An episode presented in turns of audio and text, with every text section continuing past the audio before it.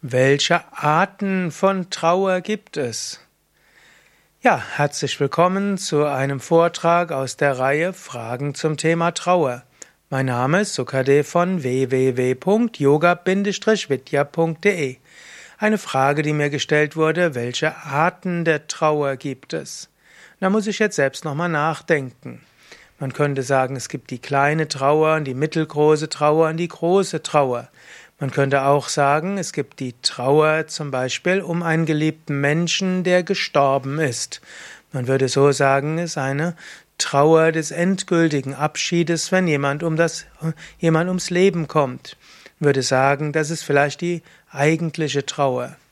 Als zweites gibt es aber auch eine Trauer, wenn du einen geliebten Menschen verlierst, auch ohne dass er stirbt. Zum Beispiel angenommen, ein Kind verlässt das Elternhaus, dann werden die Eltern oft trauern und gehen auch in einen Trauerprozess hinein.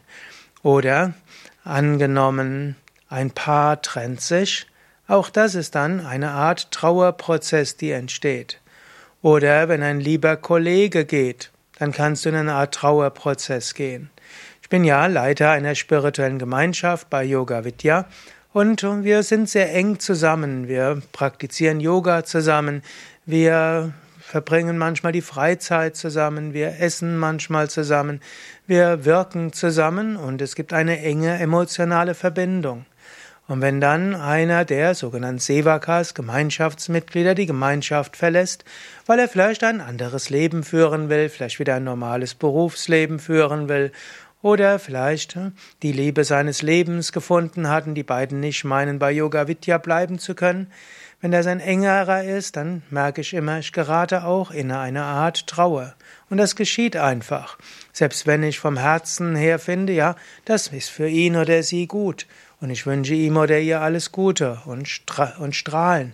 Aber trotzdem, ich merke, die nächsten Tage ist irgendwo eine Leere in mir, manchmal die Hoffnung, er oder sie kommt wieder zurück, also letztlich auch die Phase des Leugnens und dann irgendwie chaotische Emotionen. Warum hat, ist er jetzt gegangen? Sollte doch hier bleiben, hier ist der beste Ort für die, fürs spirituelle Wachstum.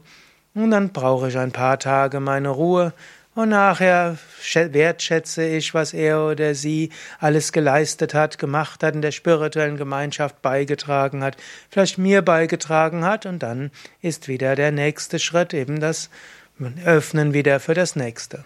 Ich bin da nicht ganz ansprechbar und viele im Haus würden gar nicht merken, dass ich in einem Trauerprozess bin, weil ich eben die normalen Aufgaben auch erledige. Aber das ist eben ein Beispiel, Menschen treten aus deinem Leben heraus, ohne zu sterben. Eine dritte Möglichkeit, eine dritte Art von Trauer ist um Lebensumstände oder Situationen, also was nicht direkt einen Menschen betrifft. Zum Beispiel, wenn du umziehst. Selbst wenn du in deinem alten Ort jetzt nicht so viele Menschen hattest, mit denen du eng zusammen warst, wenn du woanders hinziehst, gibt zwar die Aufregung des Großartige über das Neue und oft überwiegt das, manchmal ist aber auch irgendwo ein Trauerprozess, weil die Wohnung, die du hinter dir gelassen hast, dein Lieblingsbaum oder die schöne Aussicht und so weiter. Oder auch, wenn du den Arbeitsplatz verlierst, dann mag du nicht trauern um einen konkreten Menschen, obgleich das auch geben kann, aber eben der alte Arbeitsplatz. In diesem Sinne könnte man sagen, welche Arten von Trauer es gibt. Wir können sagen Trauer wegen des Todes eines Menschen, zweitens Trauer wegen des Verlustes eines Menschen, auch ohne dieser gestorben ist, und als drittes Trauer wegen dem Verlust von einer Lebenssituation oder auch einem Besitz.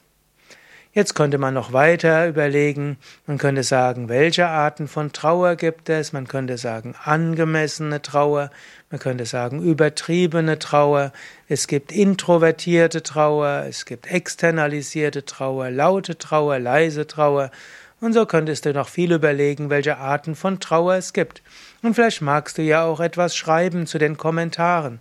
Was würdest du sagen? Welche Arten von Trauer gibt es?